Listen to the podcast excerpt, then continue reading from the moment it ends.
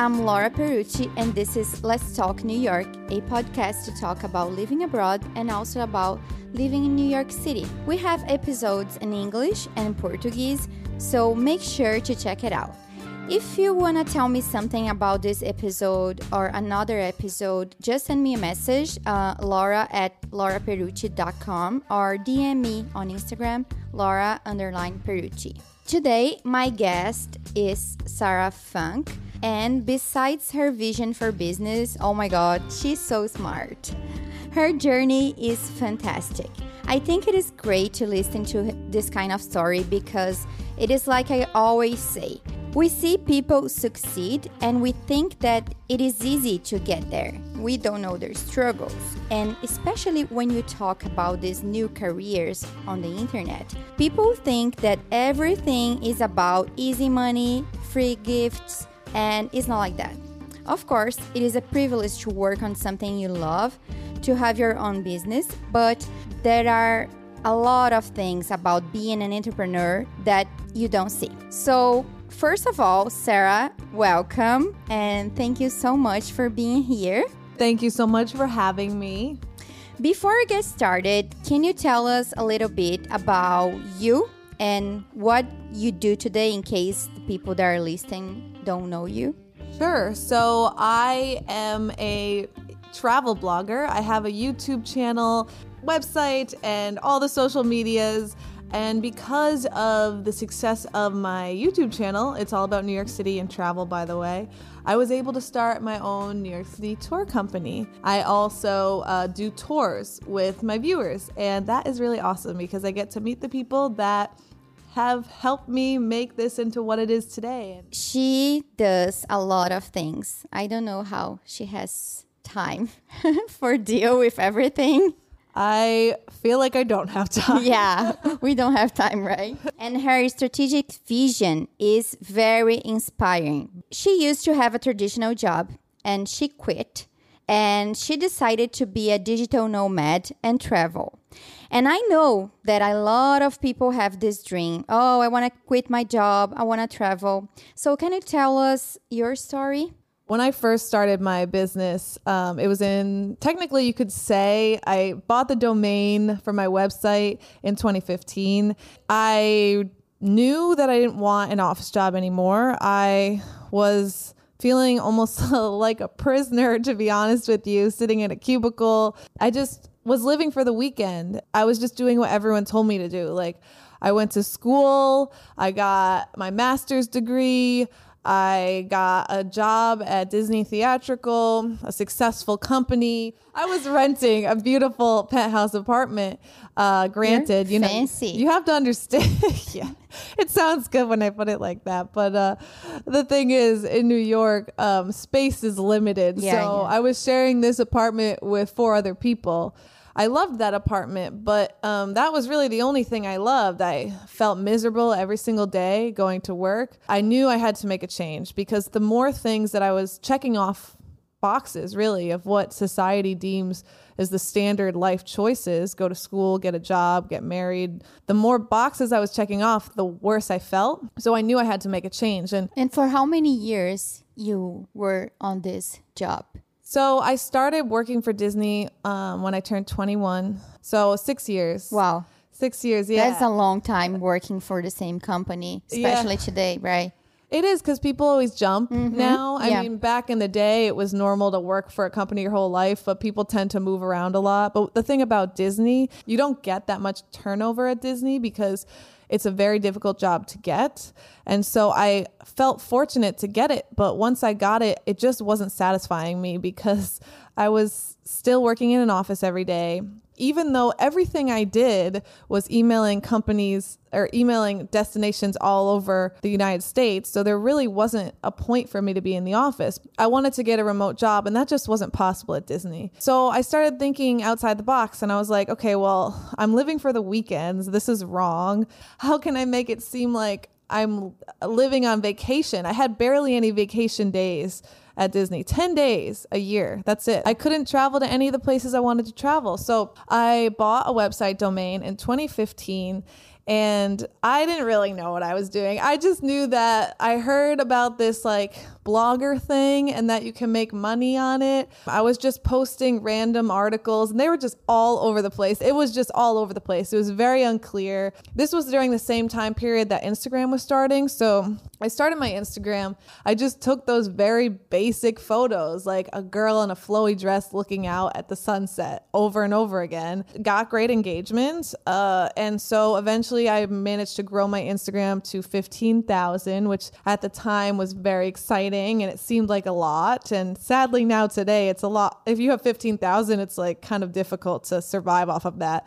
Did you did you have a great salary? Disney doesn't pay well, and um, that's something you can see in the news. So this isn't exactly like uh, a, a news flash. It's it's all over the news. You know, there you can read these articles of Disney employees living out of their car just to work at Disney World, and like as much as Disney is a great product to work there, was almost it was just kind of like threatening because I remember one day I I got HR on the phone. I was trying to get a raise because I was making such a little salary. I could and I said to them like can I get a raise to at least be equal to what other people are making in marketing in New York? And they said to me, we could get a thousand people to do this job for free.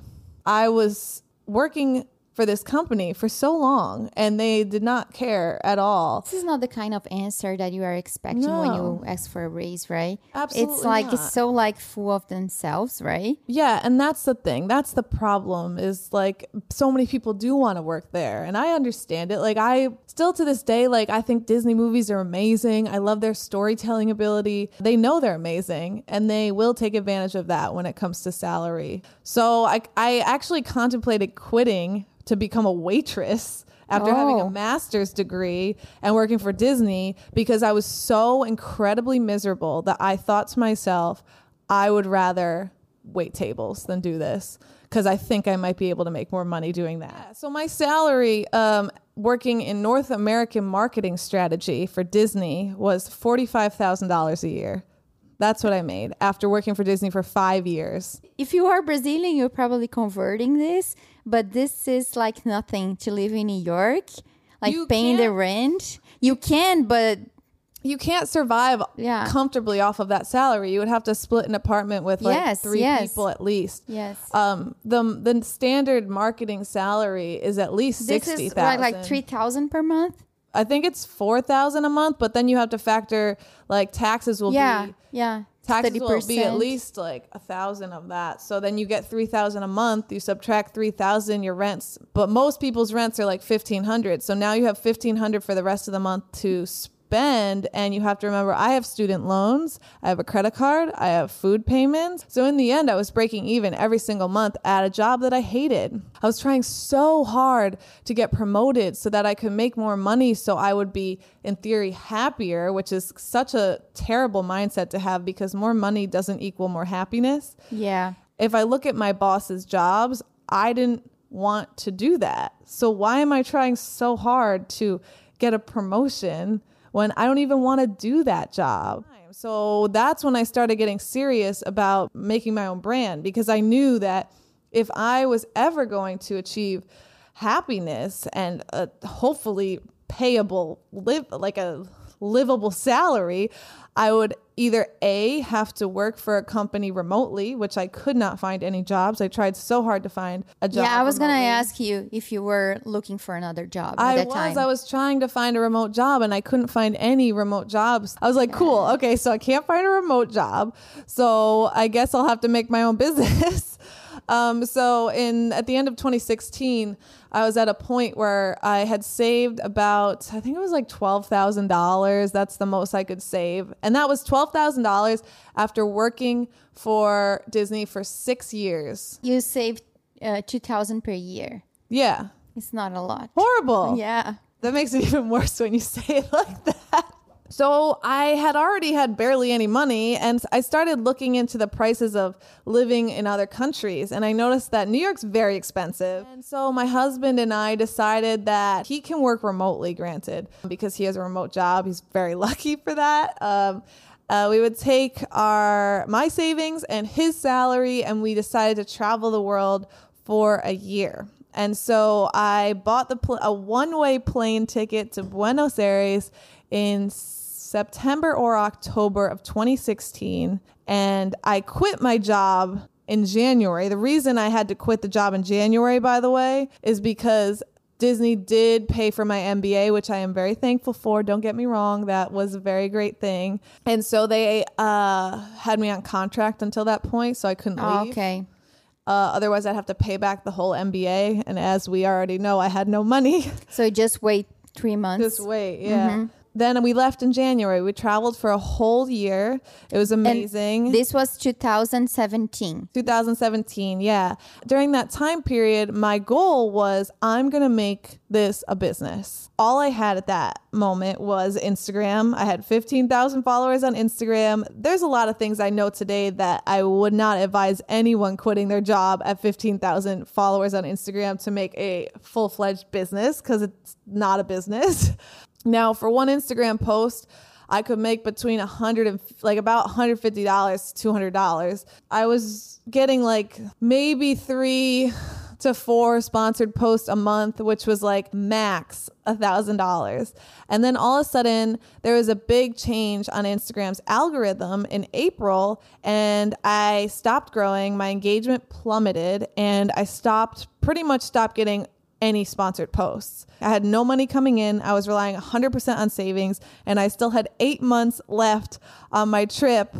so essentially, I just kept pitching and pitching and pitching, and I would get one off brand sponsorships with like my blog and And, Instagram. and what things like about your website at this time? Were My you website had barely any traffic. I think I had like 3,000 a month, maybe. On a good month, I would make like a thousand dollars off of blogging, and that's it. I had no other source of income. When I was in Prague in June of, I think July of 2017, I came across this YouTube channel called The Honest Guide. And what this uh, guy does is he makes videos on Prague for travelers. And I watched one video, watched another. Three hours later, I have binge watched like every video he's ever made. I felt so prepared for Prague. I've never felt this prepared. I wish someone would do this for New York City.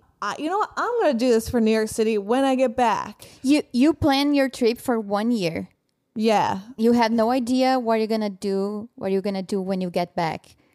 So my plan. you were like planning like to grow your business Correct. online and then get back to New York. Yeah, so my plan was that I was going to grow the business and Mm-hmm. it would be successful by the time that I return. That plan did not work.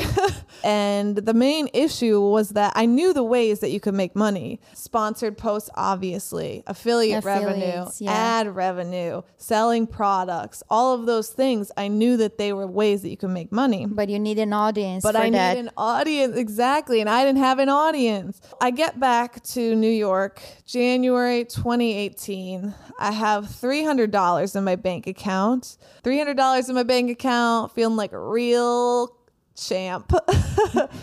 and I remembered my goal when I was in Prague. I said when I would go back to New York, I will make this YouTube series. Um, but I thought that I would be a lot well, like better off monetarily by that point, and I wasn't. I had three hundred dollars. I couldn't afford anything. I couldn't afford anything at all. So I um, had to live with my parents or on my friends' couches. I was so determined to make this work. I said to myself, "You have six months, and if you can't make this work in six months." Then you need to go and get a like a quote unquote real job, like uh-huh. they always say. You Yeah. know, a real job. with Let's say like a traditional classic job Yes. because you have a job today. Well, you have more than a job, right? True. Yes, thank God. I didn't know how to edit, and I knew that in order for a video to be dynamic, there's a few characteristics that you need. One is absolutely value. You need to provide value. The other is you need to have like very good editing that's tight so it doesn't feel long and boring. It's because you start your channel uh, like one almost two years ago Yeah. and it's different like 10 years ago you just needed your cell phone and you start talking and that's it a lot of people start like that but i feel that if you start if you are starting today you can't just like not planning what you're gonna You do. can't, you yeah. can't because you have a lot of competitors, right? Yeah. So quality matters. Everything matters. In the past, was not like that. I don't know if you feel the same way. Yeah, it's it's like now everyone knows that you can make money online, so everyone's constantly trying to like Yeah. well I get messages constantly people being like can I take you out to coffee and pick your brain and it's like it kind of almost says like oh wow they actually look at me as you know I, Yeah. I made it which is cool but at the same time I I can't I just don't have the time you know I'm running my entire business like that's why I like to take opportunities like this to explain the story because I hope that this can provide value for people, you know, Yeah. and understanding kind of the journey to get to this point. So I um uh, now it's January 2018 and $300 in the bank account, living with my parents or on my friends' couches and I take a week to make three videos. And I did New York's worst tourist traps, 15 things you need to know before you come to New York, and secret spots in New York City. Today, those videos have almost 2 million views combined. I couldn't edit, so I had I went on Upwork and I found an editor that was within my budget. Uh, and he still works with me today. He's the best. Um, I was very, very set on um, a plan from the beginning. I said New York and travel videos every single Thursday. And I think that is a very important step for this journey because valuable information with consistency. And those are two things that I think a lot of people don't think about when they're posting things online. Um, they focus too much on themselves. And you have to remember, like, no one really cares about you. Like, Yeah. everyone's trying to improve themselves. If you can provide valuable information that that will help people, then you're gonna succeed. And Yeah. so that was my goal was doing that. So I posted those videos, literally got maybe 200 views. And then I think it was like May or June, which is, remember, I said I give myself Almost the, the deadline. Yeah. All of a sudden, the New York's worst tourist traps video, it just like, I don't know, it like went viral or something. All of a sudden, like I just kept getting crazy amounts of views on that. And what had happened was because for the last six months, I had been posting a new video every single Thursday. When someone started watching one of those videos, they would be recommended to watch another one of my videos. I started getting more and more views. I started getting several thousand subscribers every single month. By the end of 2018, I started seeing people request I do tours. I was like, "Oh man, I don't know, like I'm I'm not outgoing like that. Like I can show I can be myself on camera cuz it's like it's different. Uh, Yeah. Finally, I was like, all right, whatever. I'll I'll just like say I do a private tour. And so I priced it at a moderately high price. I think at $500 for a 3-hour tour cuz I didn't want to do that many cuz I was scared.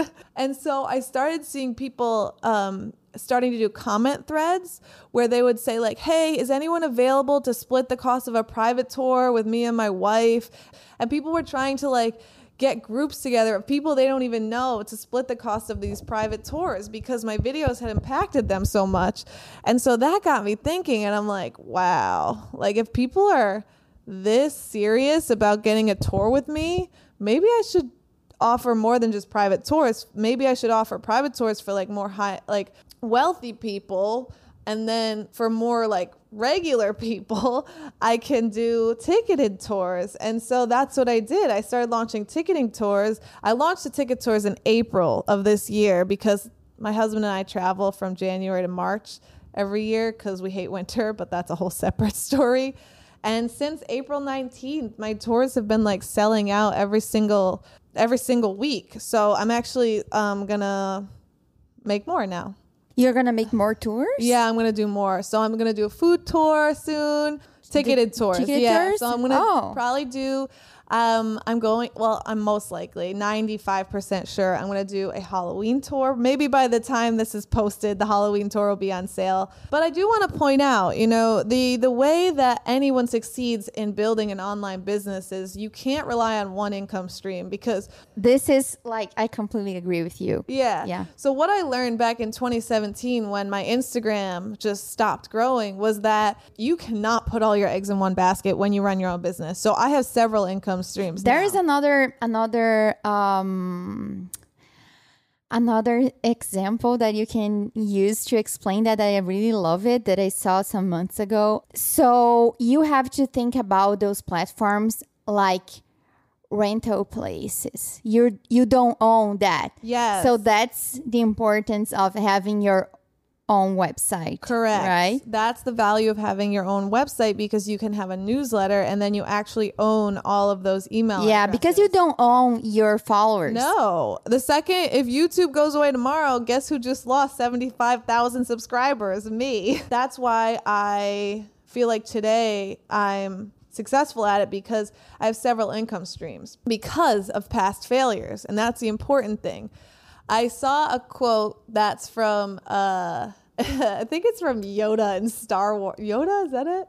Star Wars? Who's that like talking? I'm not familiar with the I think movies, it's but Yoda, but if anyone, if I'm saying that wrong, there's a great quote that says, "the The master fails more times than the rookie even tries."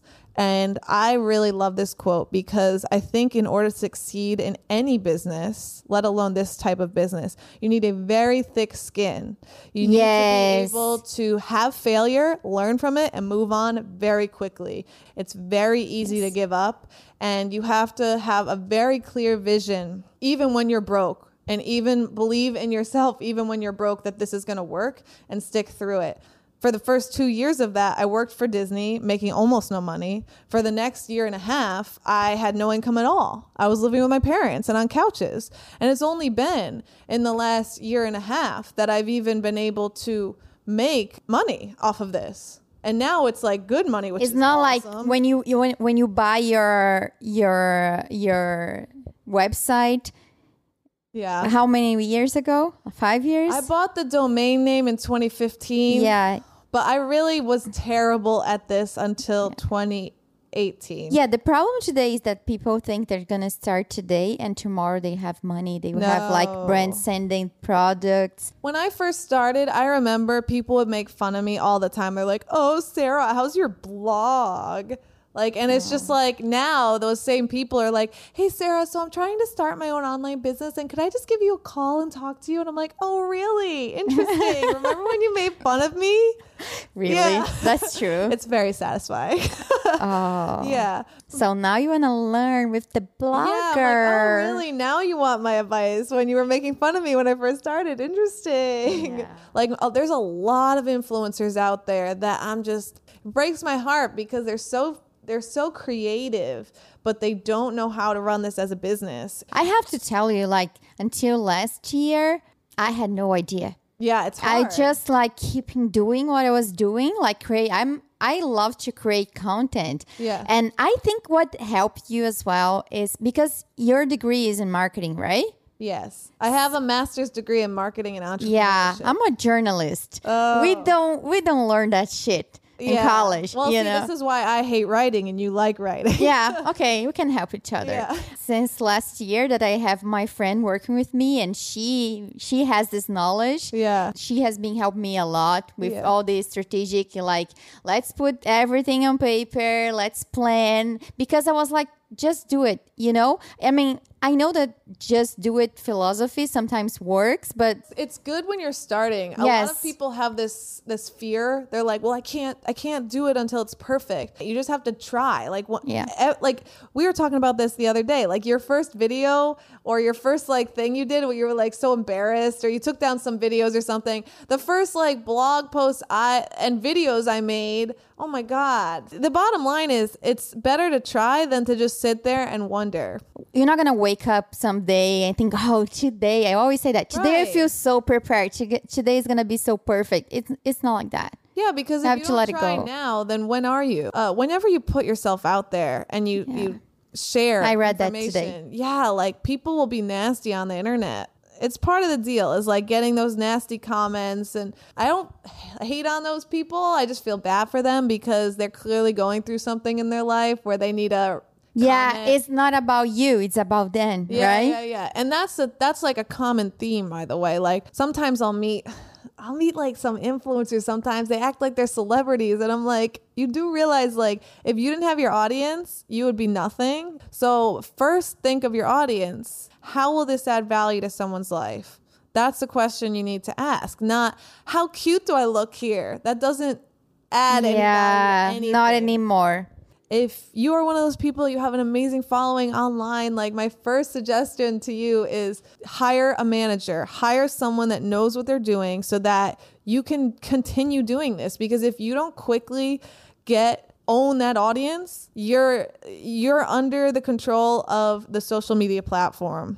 The moment I was able to start this tour company, I did because I knew that even if the social media influencer world dies someday, I'll still have that New York City tour company. And speaking of diversifying, we're talking about diversifying our income streams. I mean, you got to think like my main income streams. We have tours, we have affiliate revenue, which then you have ad revenue. So ad revenue there a lot of people think you make tons of money on YouTube through ads. No. Spoiler alert, that's absolutely not true. I get half a million views on YouTube monthly, a little bit more than that. I normally make $2,000. Just do the math there. If I'm I have a half a million views and I'm only making $2,000 a month on YouTube, how could I survive? Just off of YouTube. I've had people comment on my YouTube videos being like, wow, how could you do this sponsored post? You know, you probably make a million dollars just off ads, and now you're making us sit through a sponsored post. And I'm like, listen, okay, I have to make money too. Like this is this is all free content. I didn't know that that happened with you because what I see is that sometimes people are like so offended because you are getting money. They think like, oh wow, all you had to do was like talk about something. What you don't see is all of the back and forth negotiation, pitching the brands, reading contracts, coming up with a creative idea, filming that idea, editing that idea, making sure the brand approves of how you communicated Yeah. the message. There's a lot behind it. So this is like my my next question. What don't people know about running your own business, especially online? I mean, people just think it that it's always like just turn on the camera and that's it and you post a video and you're going to have an audience and it's not like that. So you know how a glacier, like a big piece of ice, Yeah, I love only that. see the top Uh-huh. part of it and the bottom part is so much bigger. So it looks like we have glamorous lives. We go to all these cool events. We get to do all these cool things, which is true. Yes. And that is like a definite benefit of it, which is part of the reason I got into this in the first place. But what they don't see is there's hours and hours of work behind that. So I think that's one of the things that people don't realize is how time consuming everything is. I definitely work like 12 to 16 hours a day, but it's not work that I hate, you know? That's why you work so much. That's why, because I don't feel like I'm working a lot of time. And you are a one person show. That's the, that's the other part people don't realize. You think maybe I'm just an on camera host. I'm also the director, the editor, the writer, the photographer. Sometimes I am the videographer. I um, am the accountant. I have to do social media management. I have to be the writer and you have to take care of your tours. also tour guide let's talk about that section so like that's that's what people don't see It's a privilege to Yeah. work with something that you love. Yeah. It's nice, it's amazing, but it's not easy. no don't go into this if you just want to be an on-camera host it's the wrong career choice for you if you just want to be an influencer there's a lot of people that buy followers it's a big problem I, I don't know how people can do that and sleep I don't know night. either. Like I would feel bad because it's like you're literally a scam. Like, yeah, you are you are lying to yourself, Yeah. um, to the brands, Yeah. your audience. It's like there's so much competition, so you really need to find a specific niche because if you don't, you can't just be like, I'm gonna be travel. Like there's too many travel things, so you have to focus on one topic. I focused on New York. That's how I was able to grow so quickly, and now I can do travel more because Because you have an um, audience. an audience and people trust you. I think this is important Yes. as well. After talk about all these things about business, let's talk a little bit about New York. You are from upstate, right? yes, I'm from uh, a town called Saratoga Springs. And so what do you love about New York City? So I've been to over 40 countries. Coming back from traveling the world for a whole year, there's just no city like New York. There's just something to do here all the time. Yeah. The food scene is amazing. Like in all other countries, they generally have a specialty food but don't have great international options. I mean, 800 languages are spoken here. So that brings great food. The people I like, I just like the style. I'm I'm definitely like a hustler, so I like the culture, the hustle culture. All my friends are here. Uh, that's the other thing I've realized. Like when we traveled, it's just not the same when your friends and family aren't there because you can have a great time, but it's great to be able to go out with people and I feel that when you are an adult, it's hard to It make new is. friends. It's not the same thing. Sometimes you are so lazy. Yeah, Yeah. especially in New York. that's what I love about New York. Okay. And do you want to be in New York City forever? So I don't ever see myself permanently leaving New York City. At the same time, I change my mind a lot about things. but I can tell you I don't like winter, and so I definitely will not be here in the winter.